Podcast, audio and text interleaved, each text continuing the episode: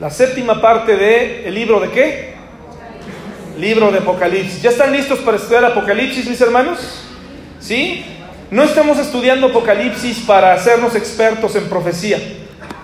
No estamos estudiando Apocalipsis para eh, jactarnos como si tuviéramos un conocimiento superior a los demás, porque no lo tenemos, hermanos. En realidad, eh, Apocalipsis es un libro complicado y se nos debe quitar todo morbo. No estudiamos Apocalipsis para, para, para ver qué va a pasarle al mundo, ¿no? A ver qué va a suceder, para entrar a esta ola de ver descender al estilo de, de, Jonás cuando se subió a ese monte a ver cómo destruía Dios a Nínive. Estudiamos Apocalipsis porque es su voluntad, está escrito aquí, porque tenemos que saber lo que viene, pero como lo vimos la última vez, nos debe retar a testificarle a nuestros amigos y familiares. Entonces, vamos a estudiar, y hemos ido estudiando prácticamente capítulo por capítulo, ¿se han dado cuenta?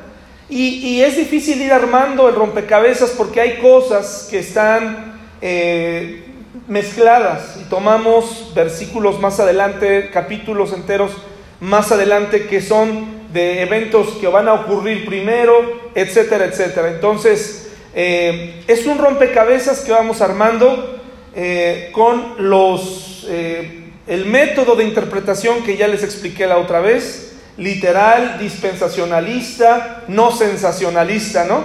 Sino dispensacionalista, en donde podemos entender que aunque Apocalipsis tiene símbolos, podemos interpretarlos con la Biblia misma.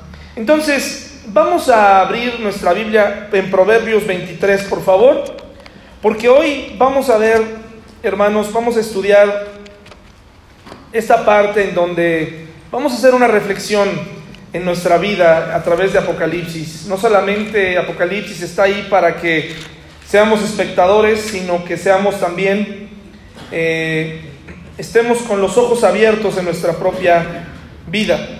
Apocalipsis 23, 29 al 35. Les invito a hacer una oración. Vamos a pedirle a Dios que, que dirija este, esta predicación. Vamos a orar.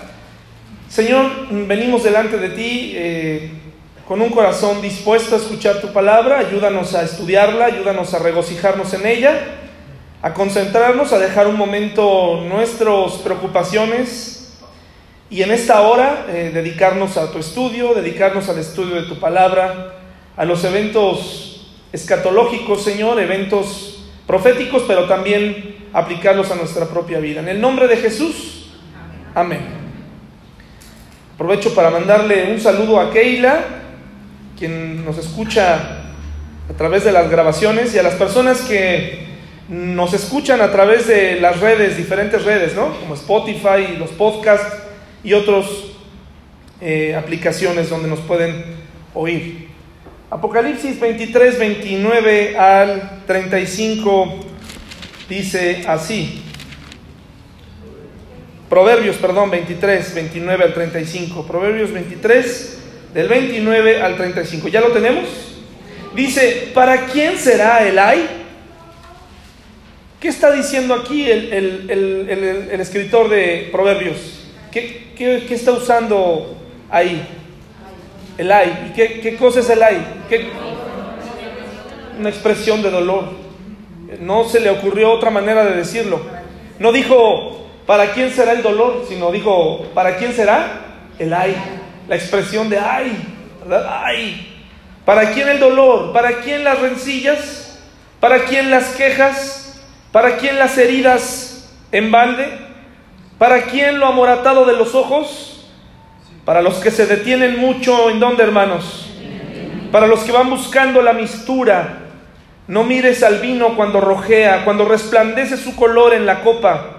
Se entra suavemente, mas al fin como serpiente morderá y como áspid dará dolor. Tus ojos mirarán cosas extrañas y tu corazón hablará perversidades. Serás como el que yace en medio del mar o como el que está en la punta de un mastelero y dirás, me hirieron, mas no me dolió, me azotaron, mas no lo sentí. Cuando despertare, aún lo volveré a buscar. ¿Creen que esto nada más se aplica al vino? Es precisamente a todo aquel hombre que se detiene a observar alguna forma de pecado. Aquel que se pone a, a disfrutar del sexo, aquel que se pone a disfrutar de cualquier otro vicio y cualquier otra droga, aquel que, aquel que se pone a, observar su pecado y que dice a disfrutar. Empieza a disfrutar su pecado y por eso dice, ¿para quién será ese dolor, hermanos? ¿Para quién? Pues para esa persona que se detiene a sufrir, a, a ver, a disfrutar de esto, ¿no? ¿Qué tiene que ver? Bueno, porque hoy vamos a ver precisamente las consecuencias y los ayes para un mundo pecador, para un mundo que ha decidido rechazar a Cristo. Hermanos, eh, vimos eh, el Apocalipsis, la última vez hablamos del séptimo sello y hablamos que los sellos eh, son juicios de Dios, ¿verdad? Y dentro de esos sellos vimos que hay siete ángeles que van a tocar el último sello, en el séptimo sello, siete trompetas que son precisamente otros siete juicios, cada vez más duros. comienza primero el Señor permitiendo que el mundo sienta el poder de la naturaleza, de la cual Él es dueño, y sin tocar la vida del hombre directamente, y después vienen eh, otro tipo de consecuencias donde Dios ya permite que el hombre y su integridad sean tocados. Y así viene, estamos hoy estudiando las, lo vimos la vez pasada, leímos rápidamente las siete trompetas. Esta foto que está aquí atrás, que no se alcanza a ver, en realidad es lo que ocurrió en Houston después de que pasó el huracán Harvey, ¿no?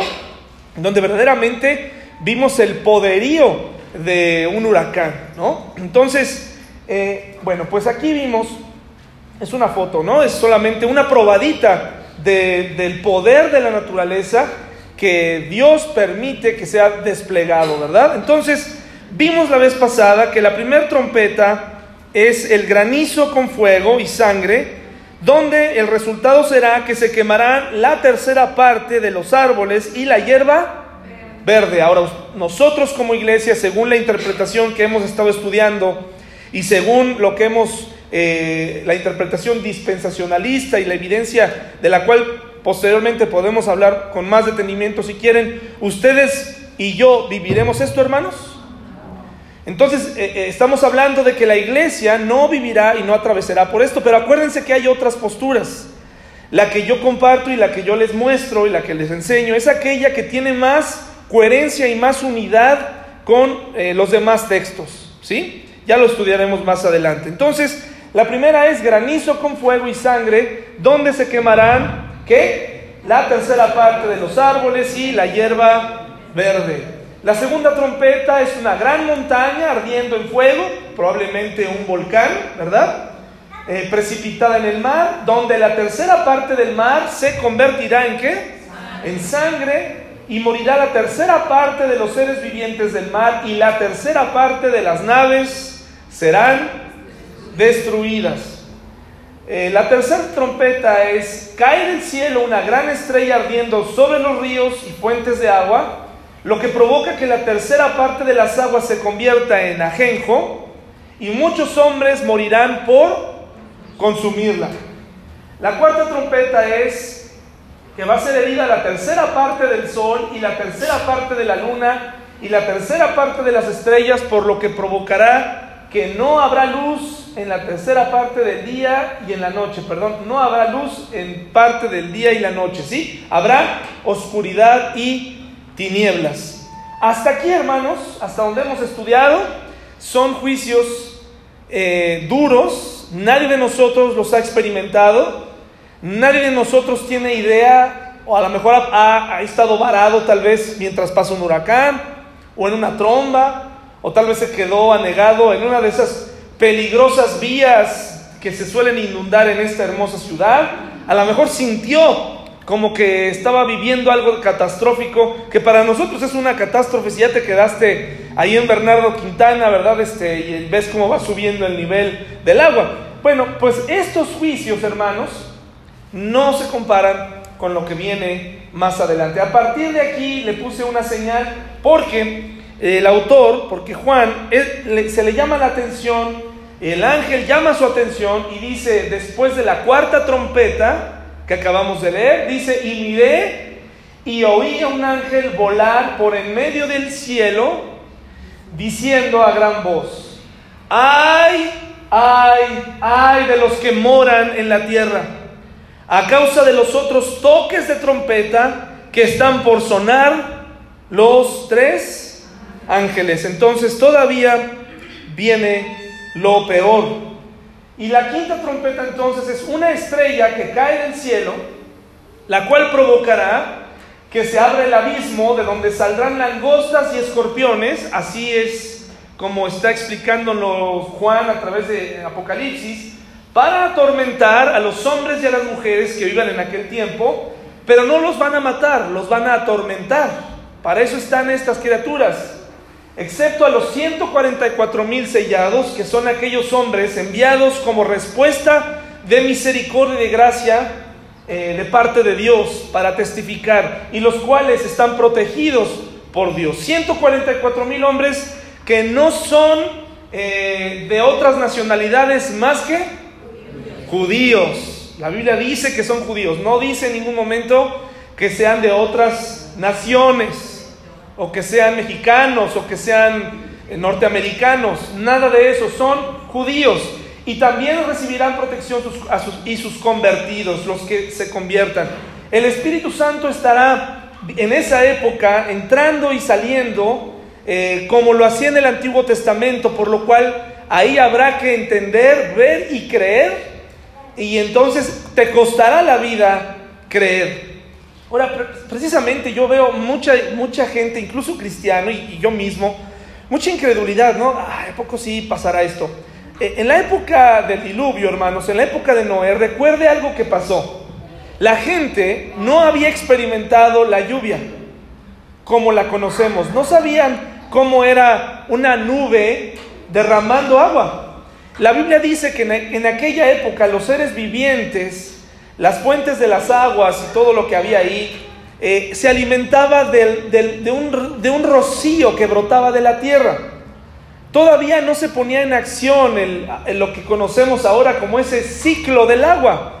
Por lo tanto, cuando a la gente se le dijo, cuando Noé dijo, oigan, cuidado porque va a llover, va a caer agua del cielo, lo cual para ti ya es muy normal, para ellos era ridículo, para ellos era como, por favor, Noé, ¿qué estuviste tomando anoche?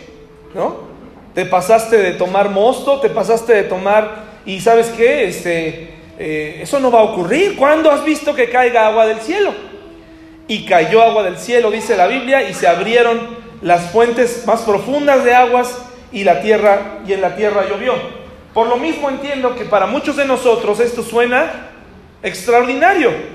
Extraordinario, suena poco creíble. Pero hermanos, eh, esto es lo que dice la Biblia y no podemos ignorarlo, no podemos decir o editar la Biblia y decir, no, pues esto no lo voy a predicar. No, hermanos, yo creo, yo creo en la segunda venida de Cristo físicamente, yo lo, yo lo creo, porque Él, Él resucitó, si no sería todo una incongruencia. No puedo hablar de un Jesús resucitado, pero a la vez no esperar su venida. No puedo hablar de un Jesús que resucitó e ignorar lo que él mismo nos revela en Apocalipsis a través de Juan. La sexta trompeta son desatados cuatro ángeles con la orden de matar a la tercera parte de la humanidad. Después de la sexta trompeta, que no vamos a entrar en mayores detalles, y los otros hombres que no fueron muertos con estas plagas, con estas seis trompetas, ni aún así se arrepintieron de las obras de qué? ¿Hay obstinación en el corazón del hombre, hermanos? Claro que lo hay. ¿Es obstinación cuando una mujer continúa con alguien que le pega? Sí, es, es obstinación cuando alguien está al grado de no dejar un hábito, una forma de vida. Sí, que ya llegó a una adicción y que necesita ayuda. Y el primer paso para poderte ayudar es que tú pidas esa ayuda. Si no es imposible, es como cuando una persona se está ahogando y tú lo que necesitas, cuando ves a alguien ahogándose en un lugar profundo, tienes que esperar a que se canse, porque si no te va a ahogar. Muchas mujeres intentan ayudar a las adicciones de su esposo y con amor y con buenos tratos, pero de pronto todo vuelve a ocurrir porque mientras esa persona no pida ayuda, será imposible ayudarle. Entonces, ni aún así se arrepintieron de las obras de sus manos, y fíjense, ni dejaron de adorar a los demonios y a las imágenes de oro, de plata, de bronce, de piedra y de madera, las cuales no pueden ver, ni oír, ni andar.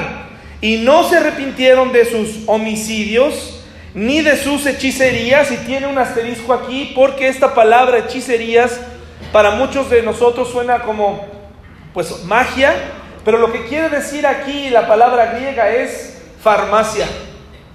Farmacia, interesante, ¿no? Interesante que la Biblia abarca ahora esa parte de drogas, ¿no? Esa parte de drogas. Dice, ni de su fornicación, ni de sus hurtos. La gente eso ante estas terribles plagas, ante la dureza de un corazón, yo creo que el corazón sigue ganando en oscuridad y en terror y, da, causa pavor ver a muchas personas resistiéndose a Dios cada vez que pueden, resistiéndose a la disciplina de Dios y verla como una anécdota más en la vida. Jóvenes que destrozan sus carros y después se jactan de decir, soy invencible. Hombres que han destruido la vida de su familia y de sus esposas por no atenderse una adicción y todavía decir, si ya saben para cómo soy, ¿para qué me invitan? ¿no? Eh, es pavoroso, hermanos. Gente que no pone orden en su vida, es pavoroso. Gente que reta a Dios. No por nada la Biblia dice en Hebreos que horrenda cosa es caer en manos de un Dios vivo. Pero aquí el Señor no ha desatado toda su ira. Está dejando poco a poco que la gente vea cómo se mueve el piso, cómo se consumen sus recursos, cómo vienen las enfermedades y aún así la gente no se quebranta. Le pedimos a Dios que Dios quebrante tu corazón, el corazón de tus hijos, el corazón de tu esposo, con amor, con gracia y que no lo tenga que hacer, que no, te tenga que postrar para que te des cuenta. Hay gente muy soberbia, hermanos. Hay gente muy soberbia. Que Dios nos libre de esto. Les hice un pequeño diagrama para entender en dónde vamos. En primer lugar, vemos que según el plan dispensacional, estamos en el punto en donde aún no llegamos al traslado de la iglesia, ese evento que estamos esperando en donde en un abrir y cerrar de ojos que seremos arrebatados y llevados con el Señor, donde se acabará la aflicción y comenzará nuestra redención definitiva. ¿Qué le parece esta noticia? No habrá más llanto ni dolor, no habrá más tristeza, no habrá más vejez, no habrá más dolor, pero más que las que Dios quite nuestros padecimientos, le veremos a Él y le agradeceremos. Y viviremos en un mundo que para muchos es utópico, pero para el creyente en Cristo es una realidad. Es una realidad. Y por eso deberíamos vivir hoy eh, cuidando esa salvación, ¿verdad? Eh, no porque se pierda, sencillamente porque no la merecíamos y tenemos que cuidarla. Luego vimos, hermanos, que esta gran tribulación se divide en dos partes. Algunos llaman a todo este periodo de siete años, hermanos, la gran tribulación, a toda ella. Hay quienes le dicen que los últimos tres años y medio son verdaderamente la gran tribulación. Para mí todo esto es la gran tribulación, porque ya van a empezar a ver cosas que antes no se veían.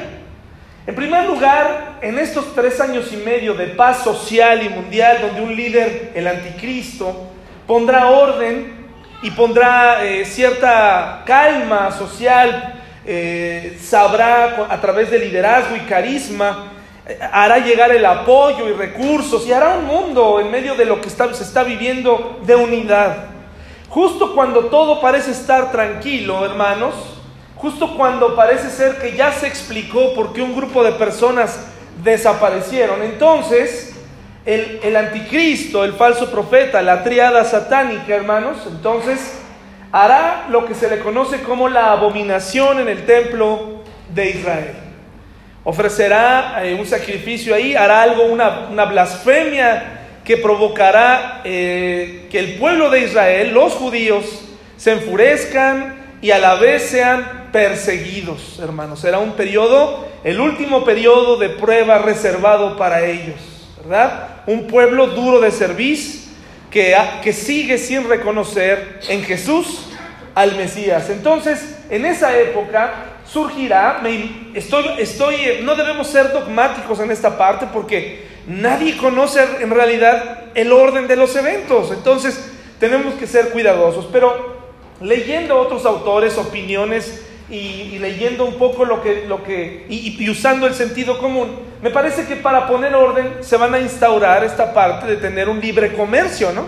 Una sola moneda. Por eso es que muy probablemente en este periodo de paz comenzará a funcionar una tarjeta, un chip o lo que tú quieras para poder comprar, para poder acceder a los servicios, cosa que ya es posible en algunos lugares del mundo y, que ya podemos ver o tener toda la información eh, pues dentro ¿no? de, de un chip personal. Entonces, aquí está, la marca de la bestia yo creo que empezará en algún momento del periodo de paz y continuará durante y hasta el final cuando empiecen los eventos desencadenantes donde el Señor hará su aparición. Después, el segundo evento relevante a recordar son los 144 mil sellados que sí aparecerán en esta época. Justo después de este, estos hombres tendrán como labor predicar el evangelio a las naciones, ¿sí? A los judíos, pero a los no judíos también. Pero algo que, de lo que no habíamos hablado y de lo que hablaremos el día de hoy es que aparecerán dos testigos. Aparecerán dos testigos. ¿Alguien sabía esto, hermanos? Dos testigos aparecerán y yo me imagino, debido a que no sabemos exactamente cuándo aparecerán, pero sí el tiempo de, su ministerio, que durará tres años y medio, que pueden comenzar aquí o pueden comenzar acá. Lo que sí sabemos es que van a, una vez que se cometa esta abominación, estos dos testigos serán asesinados públicamente. Y ahorita vamos a hablar de estos dos testigos. Mientras tanto están pasando los juicios de Dios, los sellos, las trompetas y las copas de ira. ¿De acuerdo, hermanos? Ahora, ahora sí, vamos a Apocalipsis, por favor, y vamos a Apocalipsis 10. Apocalipsis 10, hermanos.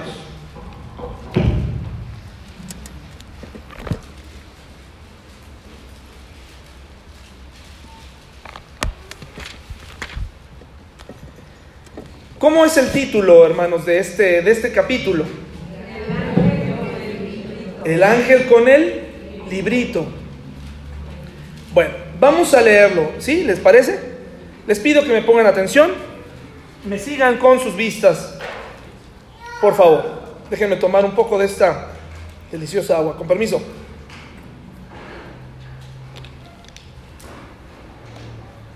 Dice Apocalipsis 10. Vi descender, ¿quién vio descender, hermanos? Juan, está en visión.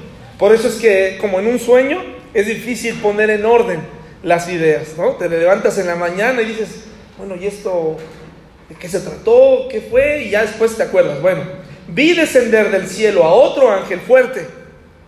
Otro ángel fuerte, un ángel de rango, no es Jesús, es un ángel.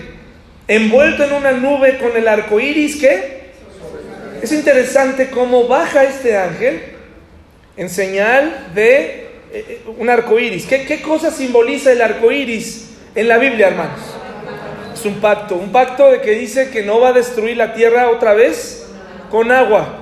Es un pacto en donde, donde este ángel viene con juicio, pero viene todavía con anhelo de pactar. ¿Sí? ¿Y qué dice? Dice, con el arco iris sobre su cabeza y su rostro era como el sol y sus pies como columnas de fuego. Tenía en su mano, ¿qué hermanos? Un librito abierto y puso su pie derecho sobre el mar. ¿Y por qué es un librito, hermanos? Porque Él es un gran ángel. ¿Sí? ¿Se da cuenta? Por eso es un librito, no es un libro, de, no es una manera de menospreciar. Él, él es, eh, por lo que va a hacer, por lo que va a hacer, eh, es lógico que sea un librito. ¿Sí? Eh, pequeño para el ángel, pero grande para Juan. O sea, grande como un libro. ¿Sí? Y, los libros son como este que estoy mostrando aquí, un pergamino. ¿Sí? No, no se imagine un libro como antes nos como, como ahora los tenemos. Un libro similar a este. ¿Sí? Ahorita le voy a explicar cómo, cómo, estaba constituido. Dice, tenía en su mano un librito abierto y puso su pie derecho sobre el mar y el izquierdo, ¿dónde? De acuerdo, era un gran ángel. Y clamó a gran voz, como ruge un león. Y cuando hubo clamado, siete truenos emitieron sus voces. Cuando los siete truenos hubieron emitido sus voces, yo iba a escribir. ¿Se da cuenta? Y dice, pero oí una voz del cielo que me decía, sella las cosas que los siete truenos han dicho y no las escribas. O sea, guarda eso que te voy a decir, séllalo para que hasta su momento. Y el ángel que vi en pie sobre el mar y sobre la tierra levantó su mano al cielo y juró por el que vive por los siglos de los siglos que creó el cielo y las cosas que están en él, y la tierra y las cosas que están en ella, y el mar y las cosas que están en él, que el tiempo no sería más sino que en los días de la voz del séptimo ángel, cuando él comience a tocar la trompeta, el misterio de Dios, que hermanos, se consumará. Hoy no vamos a hablar de la séptima trompeta, pero miren la importancia de la última trompeta. El misterio de Dios se consumará como Él lo anunció a sus siervos, a los profetas. La voz que oí del cielo habló otra vez conmigo y dijo, ve y toma el librito que está abierto en la mano del ángel que está en pie sobre el mar y sobre la tierra. Y fui al ángel diciéndole que me diese el librito y él me dijo, toma y cómelo y te amargará el vientre, pero en tu boca será dulce. ¿Cómo? Como la miel. Entonces tomé el librito de la mano del ángel y ¿qué hizo Juan? Y lo comí. Y era dulce en mi boca como la miel, pero cuando lo hube comido, amargo, amargó mi vientre. Y él me dijo, es necesario que profetices otra vez sobre muchos pueblos, naciones, lenguas y reyes, hermanos. Bueno, entonces, este libro, este estilo de libros en, épocas antiguas, los romanos utilizaban este tipo de libros y sellos, ¿sí? Eh, aquí se, en estos documentos se ponía de todo, eran títulos de propiedad, eran matrimonio, actas de matrimonio, eh, todo, todo lo que se hacía importante se hacía mediante estos libros y se les ponían sellos, ¿sí? Dentro de se encontraban todos los detalles cuando abrías, pero a veces por fuera ponían en la cara exterior o en la parte trasera, ponían detalles y un índice para que se supiera de qué se trataba ese rollo y no tuvieran que violar los sellos, ¿sí? Así que había un resumen. Las transacciones más importantes requerían más sellos y más testigos. Estamos delante de un libro que tiene siete sellos. ¿Y el siete en la Biblia qué significa, hermanos? Perfección, ¿se acuerda? Perfección. Apocalipsis 5.1, por favor. Apocalipsis 5.1.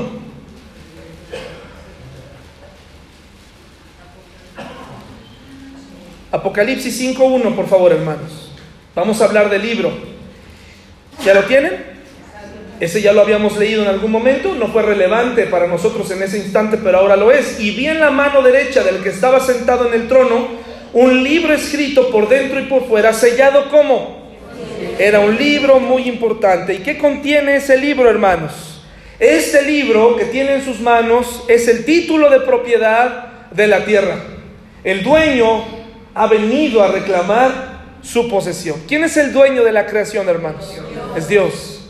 Ahora Dios ha bajado, ahora Dios trae su título de propiedad y viene a reclamar una tierra en la que permitió que sucedieran muchas cosas, pero ahora está por ponerle fin a la maldad. Eh, para todos aquellos que hablan de por qué Dios y el mal en este mundo, etcétera, este es el momento en donde Dios comienza a ponerle fin a la maldad y a resolver el asunto de la maldad. El dueño ha llegado. Es momento de darle cuentas al dueño de la tierra. La creación es de Dios. Es momento de que el hombre recuerde eso. Ha llegado el momento de temblar porque hicimos mal uso de todo eso. Hicimos mal uso. Y ahora comienzan los juicios y ahora comienza todo lo que violamos en ese contrato. Ahora viene para la humanidad el precio de lo que se hizo mal. Dios ha venido a reclamar su posesión, hermanos. Ahora, quiero detenerme un momento en esta mañana por lo siguiente. ¿Por qué este libro es dulce y amargo a la vez, hermanos? ¿Por qué? Bueno, hermanos, sí, porque la experiencia que está viviendo Juan es la misma experiencia que nosotros como creyentes deberíamos vivir. Es fácil ver a alguien vivir las consecuencias de sus malas decisiones, hermanos. Saque su bolsita, por favor, hermano. Saque su bolsita. ¿Alguien es alérgico a algo hoy? ¿Algún alimento? ¿No hay alérgicos hoy? No quisiera provocarle un problema, pero quisiera que abriera su hojita, su, bolsita y sacara la, semillita. Sí, sáquela, por favor. No la, no la coma todavía. Nada más sáquela. Nada más sáquela, por favor. Sí, la maderita que tiene ahí. Póngala en su mano. ¿Sí? ¿Ya la tiene en su mano? Perfecto. No la abuela, confía en mí. Y nada más póngala en, su, en, la, en, la, en la palma de su mano. Para mí fue relevante esto y, estudiando un poco y leyendo a otros autores, me di cuenta que el ángel le dice a Juan, Juan, para ti como creyente hay esperanza, porque esto tiene que suceder, los juicios de Dios tienen que suceder, tiene que suceder eh, las tormentas, las erupciones, los terremotos, la muerte, las pestes. Eso tiene que suceder, Juan. Eso, eso tiene que suceder para que venga tu redención, para que venga el momento en donde yo voy a rescatarte, donde yo voy a, donde, donde vamos a vivir en paz, ahora sí. Pero antes de eso, antes de que puedas probar lo dulce, primero tienes que probar lo amargo. Porque esos juicios causan amargura. Los juicios de Dios, hermanos, son duros, por lo que les espera a quienes? A los creyentes, a los no creyentes. A los no creyentes les espera una época muy amarga, muy dura, que tiene que suceder. Dios no creó un mundo alterno, una realidad diferente. Nosotros, por eso les decía, ¿por qué dejó Apocalipsis? ¿Por qué escribió? ¿Por qué permitió que pudiéramos ver lo que va a pasar? Para agradecer pero también para tomar acción, para que verdaderamente nos duela lo que la gente está por vivir, para que estudies la Biblia, para que la analices, para que le hagas preguntas a Apocalipsis, pero al final, para que comprendas que los juicios de Dios se cumplirán. El dueño de la tierra ha llegado. Ha llegado, es momento de, de tomar acción, es momento de hacer justicia. Es momento del día de la ira de Dios. Y ese momento es duro. Es amargo, hermanos, porque los juicios de Dios son justos. Porque hubo advertencias. Y aquí hay una pequeña aplicación para nosotros. ¿Hubo advertencias para ti? De lo que pasaría si tú no, no anduvieras o no andas en los caminos. ¿Hubo advertencias? Por favor, confía en mí. No te lo tragues, mastica lo que te, estoy dando, mastícalo por favor.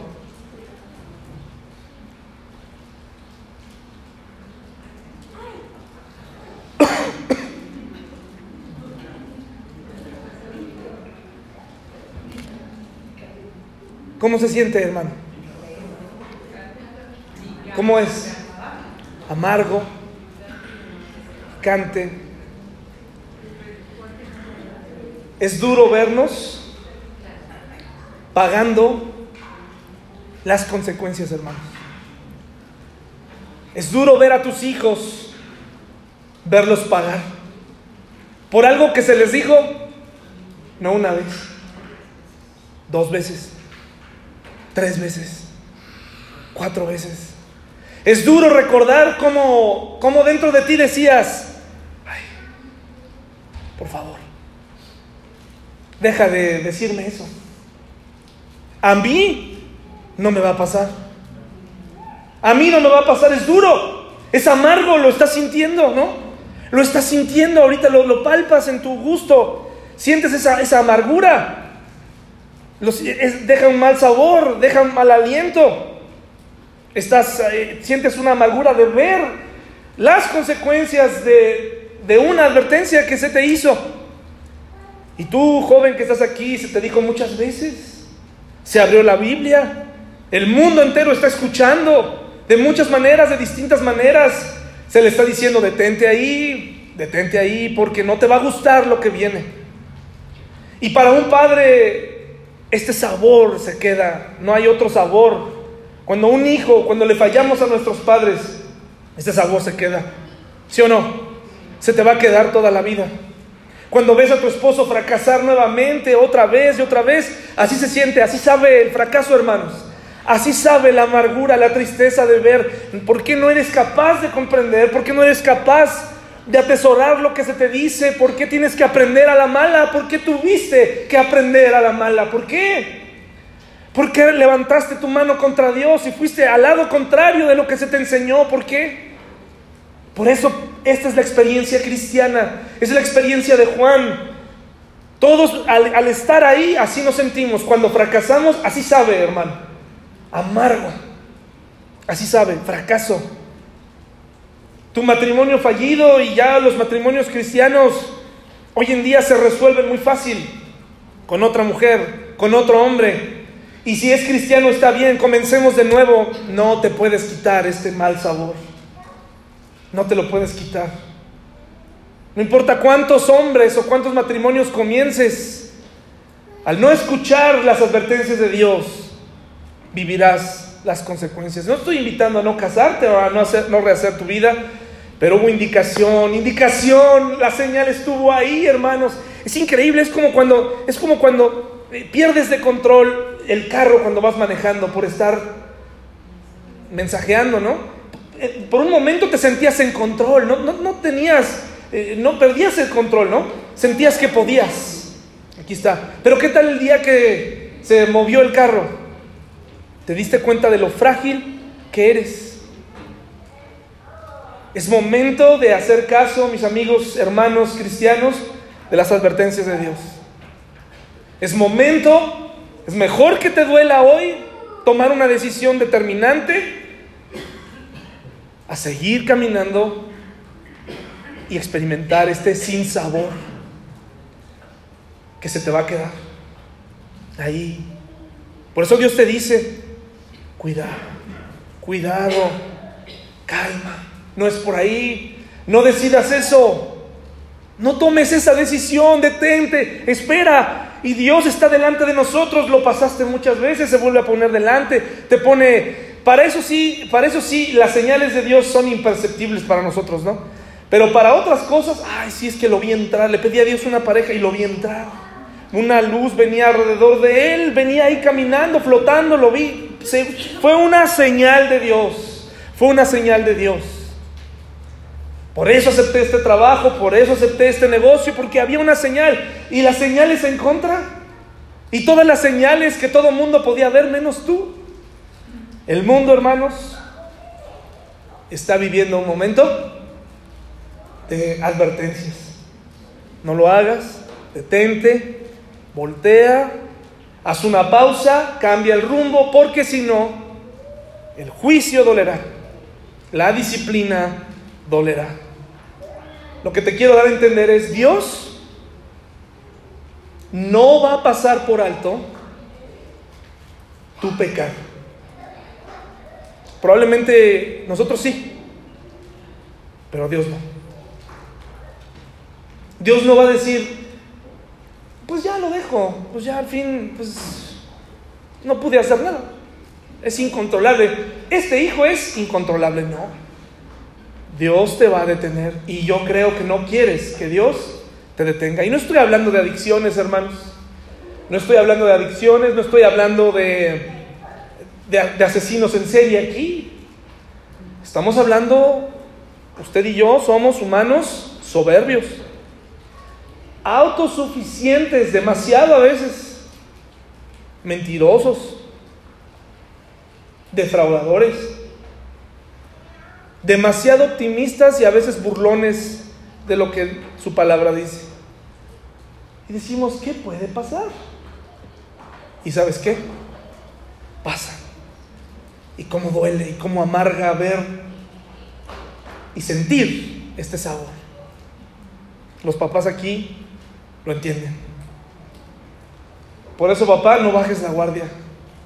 Cuida a tus hijos y estórbales y sé una señal en el camino para ellos.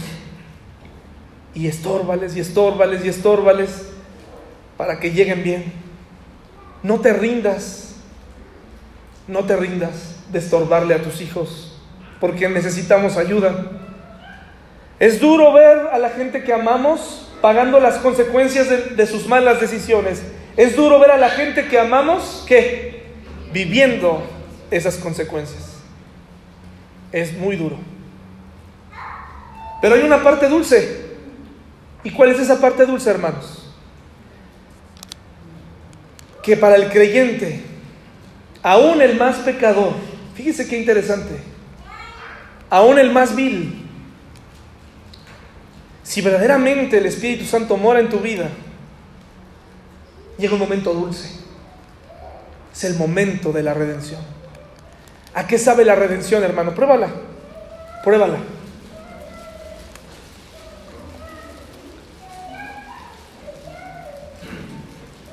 Diferente, ¿verdad? Diferente, dulce. Un día, hermanos, llegará el momento en donde seremos redimidos Seremos redimidos, ¿por qué? Porque veremos a Dios finalmente reclamando lo que es suyo, reclamando la propiedad de esta tierra. Al fin los recursos naturales serán valorados. Algunos le llaman la madre tierra y veneran a la madre tierra y está bien, buscan en la madre tierra alguien en quien creer. ¿Por qué no mejor en vez de buscar a la madre tierra, que es que no existe, ¿Por qué no buscamos a Dios, verdad? Veremos a Dios recuperando su propiedad. Somos perdonados y restaurados. Eso es lo que, por eso es dulce. Eso, por eso es dulce. Nos librará de qué? De su ira. Y nos librará de este cuerpo de muerte. Mientras tanto, tenemos que tener mucho cuidado, hermanos. Muchísimo cuidado. ¿Saben por qué? Porque aún así hay gente, no podemos jactarnos, a mí me va a ir bien. Yo estoy en la experiencia dulce, no. Acuérdate la experiencia de Juan. Dulce y amarga. Porque habrá gente que amamos que aún no conoce del Señor. Aún no conoce del Señor, hermanos. Vamos a Apocalipsis 11, del 1 al 14, por favor, hermanos.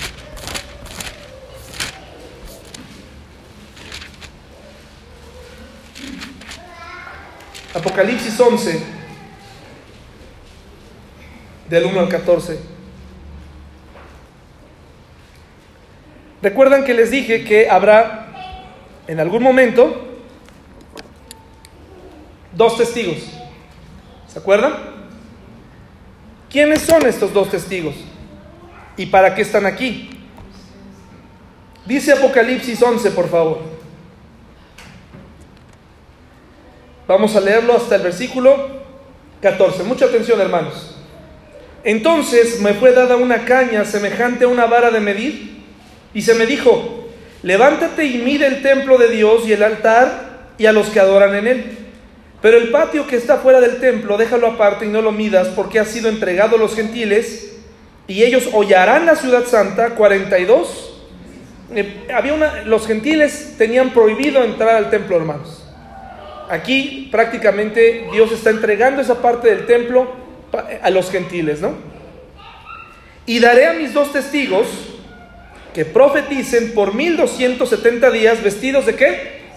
De silicio, es una vestimenta cuando una persona estaba triste, eh, se ponía una especie de chaleco y cada quien confeccionaba su propio silicio de acuerdo a qué tan dolidos se encontraban. De tal manera que se ponían una, era como una especie de, eh, como si te pusieras una, un chaleco de piel de animal, pero al revés. Entonces es áspero. ¿Sí? Entonces, para algunos que estaban muy tristes, pues le, incluso le ponían algo que los raspara para sentir todavía más tristeza. En este caso se está refiriendo a que estos varones se van a vestir con la tristeza que da venir a hacer un juicio, con humildad pero con tristeza. Y dice, y van a estar tres años y medio, y daré a mis dos testigos que profeticen por mil doscientos setenta días vestidos de silicio. Estos testigos son los dos olivos y los dos candeleros que están en pie delante del Dios de la tierra. Si alguno quiere dañarlos, sale fuego de la boca de ellos y devora a sus enemigos, y si alguno quiere hacerles daño, debe morir él de la misma manera. Estos tienen poder para cerrar el cielo a fin de que no llueva en los días de su profecía y tienen poder sobre las aguas para convertirlas en sangre y para herir la tierra con toda plaga. ¿Cuántas veces? ¿A qué les suena esto? ¿A qué, a qué profetas nos suena esto? ¿Qué, a qué pasajes nos, nos refieren? Sí, al, al Antiguo Testamento, ¿verdad? Cuando hayan acabado su testimonio, la bestia que sube del, abismo hará guerra contra ellos y los vencerá. ¿Y qué va a ocurrir con ellos, hermanos? Y sus cadáveres estarán en la plaza de la grande ciudad que en sentido espiritual se llama Sodoma y Egipto. En sentido espiritual es Jerusalén, pero está, imagínense cómo va a estar la situación que utiliza una ciudad terrible como Sodoma y una ciudad idólatra como Egipto. Imagínese eh, eh, eh, Jerusalén en qué se habrá convertido. Dice, se, se, llama Sodoma Egipto, donde también nuestro Señor fue crucificado. Y los de los pueblos, tribus, lenguas y naciones verán sus cadáveres por tres días y medio y no permitirán que sean sepultados. ¿Cómo verá la gente esto, hermanos? Si todo el mundo lo va a ver, ¿cómo lo verá? ¿A través de cartas? ¿A través de periódico? ¿A través de qué? Seguramente se refiere al avance de la tecnología de tal manera que la gente los pueda estar observando este evento, ¿no? Dice, y los moradores de la tierra, ¿qué va a pasar con ellos?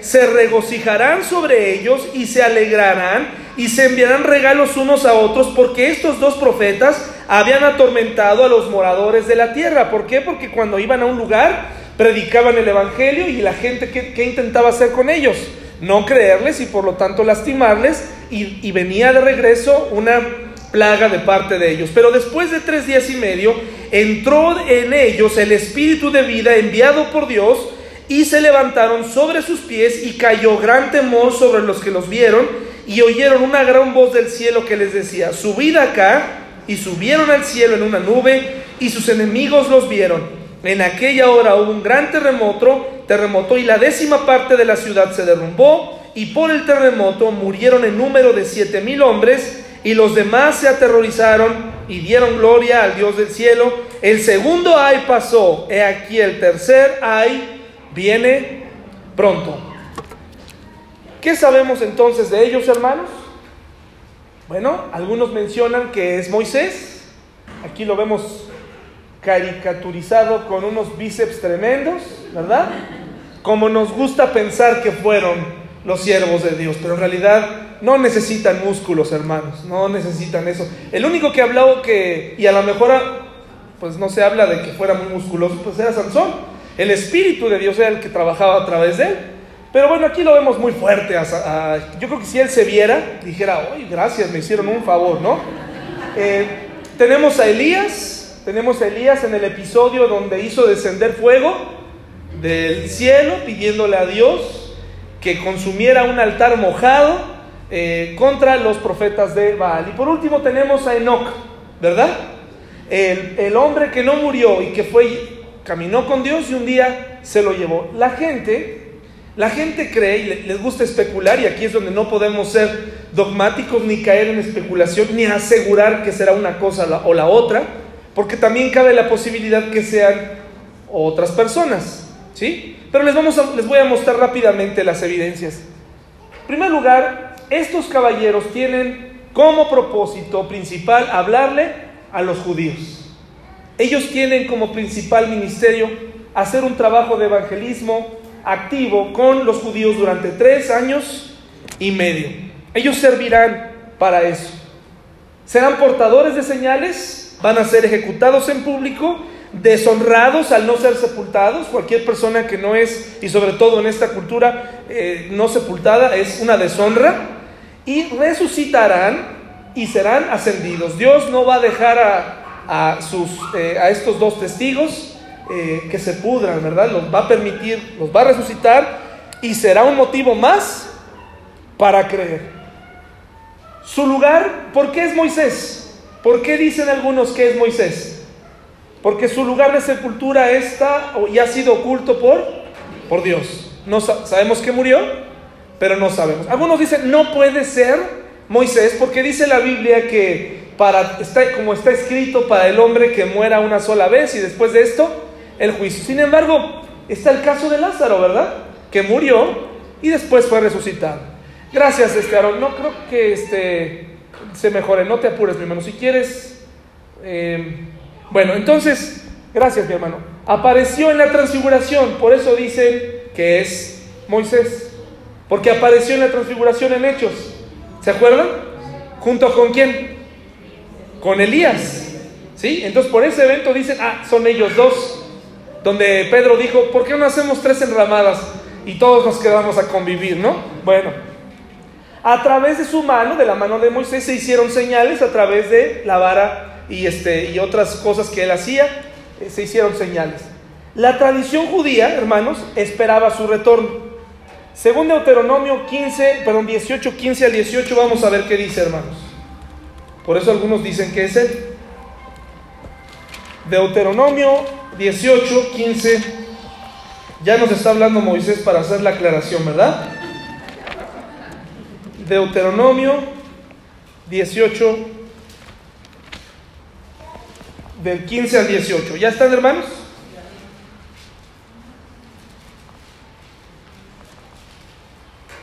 ¿Cómo dice el título de su Biblia? Profeta de en medio de ti, de tus hermanos, como yo, te levantará Jehová tu Dios, a él oiréis, oiréis, conforme a todo lo que pediste a Jehová tu Dios en Horeb el día de la asamblea, diciendo, no vuelva yo a oír la voz en Jehová mi Dios, ni vea yo más este gran fuego, para que no mueran. Y Jehová me dijo, han hablado bien en lo que han dicho, Profeta les levantaré de en medio de sus hermanos como tú, y pondré mis palabras en su boca, y él les hablará todo lo que yo les mandare. Lo que yo comprendo aquí no necesariamente es que va a enviar a Moisés, sino va a enviar a alguien como Moisés. Sin embargo, los judíos interpretan que será Moisés. Bueno, estas son las evidencias o lo que se presenta de que uno de los testigos será Moisés. El segundo es Elías. Elías no murió. Elías fue arrebatado. ¿Y cómo fue arrebatado, hermanos? ¿Cómo se lo llevó Dios? En carros de fuego. Espectacular Elías, ¿verdad? Se lo llevó y probablemente se lo llevó así. Y yo en, esta parte, y en esta parte, yo sí veo evidencia de que él podría ser uno de los testigos. Apareció en la transfiguración, a través de su mano se hicieron señales, y la tradición judía esperaba su retorno. Y vamos a Malaquías, porque aquí mm, le, va a sorprender lo que dice. Malaquías, el último libro del Antiguo Testamento, antes de los 400 años de silencio. Sin embargo, no debemos ser dogmáticos en esto. Malaquías 4:5.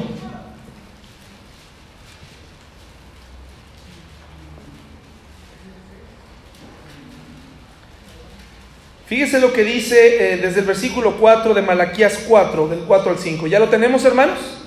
Dice, acordaos de la ley de Moisés, mi siervo, al cual encargué en Horeb ordenanzas y leyes para todo Israel.